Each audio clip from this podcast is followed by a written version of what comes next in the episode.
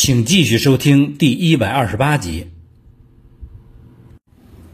由于战区情报的不灵，各路日军在湘北集结这件事儿没能准确的上报。战区司令长官部只是知道有日军向大云山一带集结，以至于薛岳在九月初的例行会议上，他表示，湖北方向倭寇已占宜昌。若非有直取重庆之心，则不会再在这一区域大规模用兵。江西方面，南昌之敌夹在我两战区之间，如果再向南发展，虽可贯通赣粤，但战略意义不大，因其右翼仍有湘桂屏蔽，故不会再向赣南进击，以至于江西境内的有限兵力不得不采取守势。依此情势看，当打之地仍为湖湘。但是这一次，日军的行动焦点既在新墙河以北大云山游击区，或为例行之扫荡。在会议中，吴义志说到了几个月前的中条山会战，薛岳冷笑着说：“嘿嘿，那么多人被俘，那么多人阵亡，尤其是部队长图死尔。”这场仗打得太蠢。一九四一年的春天，上高大捷时，在山西南部、黄河北部的中条山地区的第一战区的部队，在懵懂中被日军打了个措手不及，不但伤亡四万多人，而且被俘了三万多人。日军伤亡则不到三千人，战死仅仅六百七十三人。连日本人都感到意外，认为收到事变以来罕见的战果。蒋介石称之为最耻辱的一役。不过薛岳的话说早了。对薛岳的判断，蒋介石一直是心有忐忑，并不是说他的军事谋略比薛岳高，而是说他能结合国际局势揣测日军的动向。现在的情况是，湖南战场自1939年第一次长沙会战以后，已经沉寂了两年的时间了。而在国际上，苏德正在激战，美日正在谈判，东京在战略上又不能迫使重庆就范，种种迹象表明，日军有可能再一次在中日正面战场的核心区湖南发动大的攻势。现在，日军的各个师团已经悄悄云集湘北，一步开始围攻大云山了。大云山位于岳阳境内，是南岳衡山的余脉，海拔有一千多米，是一座道教名山。第一次长沙会战以后，这里就成为第九战区的前哨阵地了。阿南维基打大云山，实际上是一举两得之计。在围歼大云山的中国军队的同时，掩护后面的日军突袭新疆河。但是随后的战斗出了阿南围击的意料，扫荡大云山的是第六师团，下辖有成敏的第十三联队，有马纯彦的第四二十三联队，平刚力的第四十五联队。九月五日。三个连队的士兵从三面包围了南北、东西各长约三十公里的大云山。接下来的两天，由于整个山区大雨滂沱，直到九月七日，师团长神田正种才下令发起进攻。扼守山顶的是杨森的第二十七集团军、欧震第四军、张德能的第五十九师的一个加强营。扼守西路的是第四军的百徽章的第幺零二师的一个团，扼守东路的是孙渡的第五十六军梁德奎新编第十一师的一个营。神田正种拿出以有成敏为连队长的第十三联队，叫他们在大云山旁边的沙岗河附近进行作战掩护，另外两个连队围攻大云山。正如神田正种所料。大云山一交火，杨森立即就让欧震派军驰援大云山。欧震的第四军主力这个时候正在新墙河南岸的正面进行守备。得到命令以后，欧震就把张德能的第五十九师主力和百徽章的第幺零二师的一部派了过去。与此同时，杨森又派孙渡的第五十八军主力向大云山驰援。杨森的作战计划得到了薛岳的支持，并把第三十七军董玉的第六十师北调，具体配属给欧震的第四军参与大云山之战。也就是说，此时无论杨森还是薛岳，都认为大云山出现战况是日军在新墙河北岸的一次孤立行动。第六师团在大云山有点心不在焉的打了五天，随后神田正种将主力转移到了新墙河北岸的草鞋岭，就等着阿南维基下令渡河了。本来给他们的任务就是打长沙，所以在神田正种看来，大云山的扫荡差不多已经完成了。现在的情况是，大云山上的一些据点。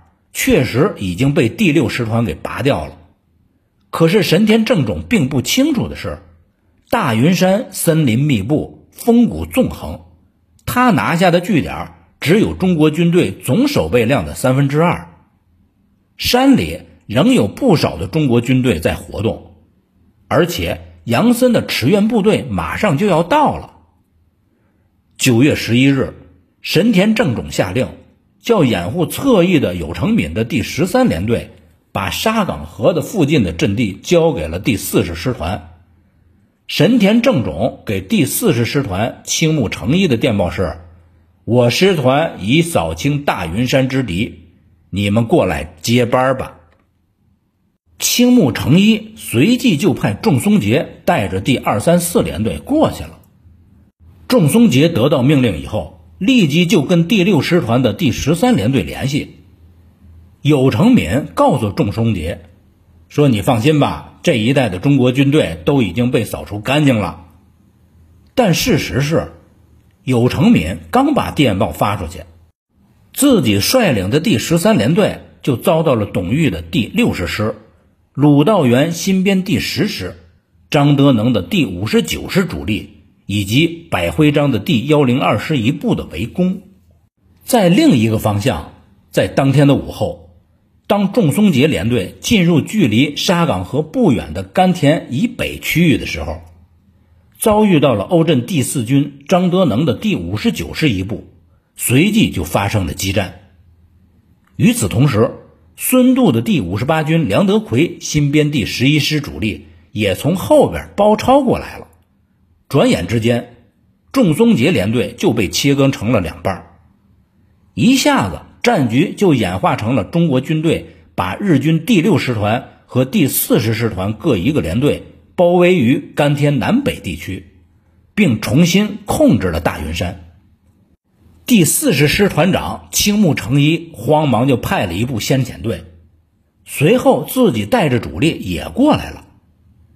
九月十三日。第四十师团的先遣队即将抵达战场，但是在徒步涉过一条小河的时候，遭到了鲁道元新编第十师的发现。第十师随即就发动了袭击，鬼子伤亡惨重。日军的这支先遣队有两个大队，呈一字线并排反击，但是打着打着，两个大队之间就出现了接近两公里的缺口。新编第十师在鲁道元指挥下，率领部队趁机就突入到他的背后，随即就掉头反转，前后夹击日本联队本部。如果不是关键时刻青木成一带师团主力赶到了，这支先遣队就被鲁道元率部给灭了。经过一番的苦斗，入夜时分。青木成一师团跟第六师团的第十三联队终于是接上了头。有成敏的第十三联队也没客气，看见友军凑过来了，立即就全线脱离战场，去草鞋峡找他们的师团长神田正种去了。如此一来，前面的那个仲松杰联队的侧背就暴露了。第二十七集团军总司令杨森立即就命令欧震。和孙渡抓住战机，击灭仲松，歼灭仲松杰连队。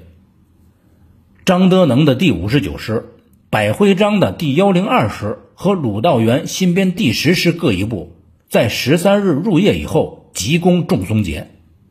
关于这天晚上的战斗，中国方面没留下什么记载，日本那边的战史所记载也非常的简略。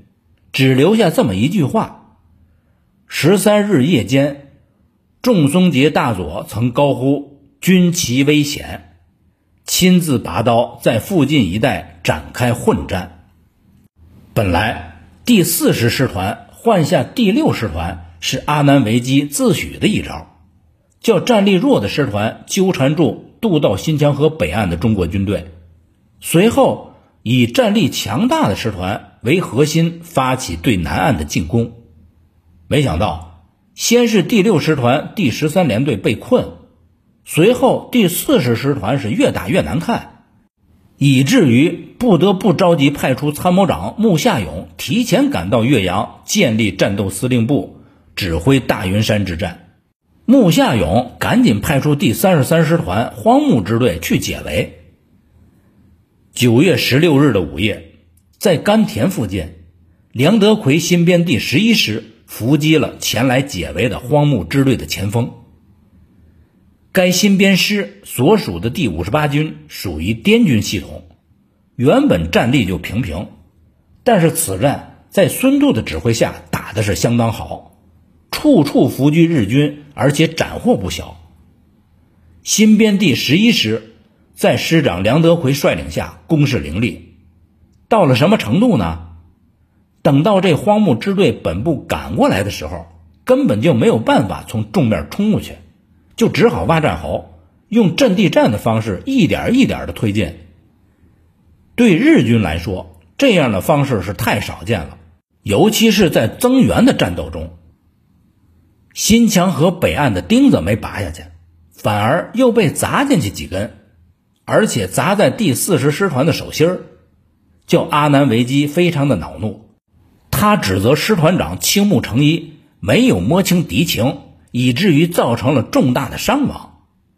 日军第四十师团长期在中南作战，早一会战中，在时任师团长天谷直次郎率领下突入了桐柏山，吸引了多个中国师，为第十三师团攻略宜昌创造了条件。第四十师团在乙级师团中并不算弱，此番却是处处的被动，确实跟师团长青木成一的疏忽有关系。这个时候，新疆河北作战的总指挥杨森在洋洋得意的同时，又被当头浇了一盆冷水。两天前，九月十四日，杨森翻看最新的情报时候，发现日军主力第六师团。第三师团以云局湘北，还有一支部队番号不明。此时，第四十师团已经处于中国几支部队的合围中。在这种危情下，上面那几支日军并不搭救。按照情报参谋的描述，他们只是静静地伏在新墙河北岸。杨森是一拍大腿说：“这帮孙子又要打长沙了。”杨森就立即下令，叫新墙河北岸的各师渡河反转，并叫他的嫡系杨汉玉第二十军做好出击的准备，同时把最新的军情和自己的判断电告给了长沙的薛岳。薛岳睁大了眼睛，但是为时已晚。薛岳在当天给蒋介石发的电报中，用了“日军扬言进犯长沙”这样的说法。九月十八日凌晨，在新疆河北岸仍在激战的情况下，阿南惟基下令集结起来的三百二十门各种火炮，同时向南岸中国军队的阵地开火。步兵随后强渡新墙河。第一次长沙会战，冈村宁次的重点在于两翼。这一次，阿南惟基反其道而行之，采用了中央突破的战术。百分之九十的兵力集结在新墙河正面宽二十公里的区域内，做策应的仅仅只有平野义一的那个支队，他们由洞庭湖进入湘江，去打江口的营田青山要塞。扼守在那里的是负责湘江两岸守备的傅仲方的第九十九军。在青山阵地，中国军队与来攻日军发生了激战。日军大兵压境后，薛岳做的第一件事是让参谋长吴义志。带着司令长官部去后方的耒阳。武汉会战以后，由于长沙时刻面临日军的攻击，所以省政府早就迁到了耒阳了。第一次长沙会战前，薛岳也叫吴义志带着长官部撤到耒阳，薛岳只叫负责具体事项的作战参谋留在了长沙。吴义志是说什么也不走。吴义志说。这为什么一打仗就把我轰到后方去呢？我可是战区参谋长啊！你这是有多碍事儿啊？一次可以，要是次次都这样，那别人怎么看我呀？薛岳笑着说：“我说老吴啊，叫你去后方没别的意思。既然这次你不想去，那好，那你就留在我身边。”薛岳的司令长官部设在唐生智的旧居。赵子立的参谋处则在文艺中学。在赵子立看来，吴义志要是去了后方，从作战角度上来说，倒还真不是坏事儿。因为作战参谋可直接跟薛岳沟通战事，如果吴义志在的话，就多了一个承欠的环节。日军发起攻势以后，薛岳打电话叫赵子立起草。已由他和吴义志拟定的应对部署，那就是新墙河北岸部队火速回渡南岸，同时陈沛第三十七军主力和肖之楚的第二十六军在汨罗江以南占领阵地，防线从第九战区和第六战区的分界点临淄口一直到东面的平江附近。此外。电报重庆军委会请援。按照薛岳的设想，战区王若清的炮兵部队也集结在平江西北、汨罗江南岸的重镇五口。在抗战中，炮兵一直是国军的软肋。先别说性能，只说数量，那简直是太少了。虽然在一九四一年日苏签订中立条约前，莫斯科最后援助了两百门野炮，但是分到七个独立炮兵团以后，也没有多少了。第九战区的直属炮兵部队统一由王若清少将指挥，数量也有限。赵子立回忆，看到薛岳和吴义志的应对部署以后，他吓了一跳，因为这种一字长蛇阵是两年多以前南昌会战中。罗卓英防守修水的翻版，当时修水之战已经成为经典的失败战例，被蒋介石发放到各战区加以检讨。赵子立是在电话里接到薛岳命令的，放下电话叫作战科起草命令的同时，他就赶往了长官部，想阻止这件事儿。吴义志见到了赵子立，兴奋地说。这次啊，我们要在汨罗江南岸跟鬼子决战了。赵子立随即就见到了薛岳，说：“哎呀，这个在汨罗江南岸进行决战将不利于我军。”薛岳就皱了一下眉头。赵子立说：“如果以第二十六军和第三十七军为主力，在汨罗江南岸进行持久性防御和决战，那么一旦两军被鬼子突破，再想后退决战也迟了，全线也有崩溃的可能。目前就这两个军的力量来说，没有把握阻挡住日本人。与其这样，就不如等增援部队赶到以后再做反攻。等待期间，汨罗江南北各部逐次抵抗，右翼至少向东延伸到浏阳一线，避免被敌人捕捉右翼侧背。反击的时候也能攻其左侧背，抵抗到浏阳河南岸后，可以进入防御阶段。衡山方面的第十军可以巩固长沙城防，至于炮兵，也应该集结在长沙的附近，在逐次抵抗中争取外线。援军全部到达以后，再进行反攻。这上下级的关系中，当大人物提拔一个小人物之前，对小人物的个性和锋芒往往是会保护的。但是，当小人物真的被提拔以后，如果仍然不停的保持自己的个性与锋芒，那么大人物就未必能够接纳了。现在。薛岳和赵子立的关系就已经渐渐的转到了这个层面上了。本集播讲完毕，谢谢您的收听，欢迎您继续收听下一集。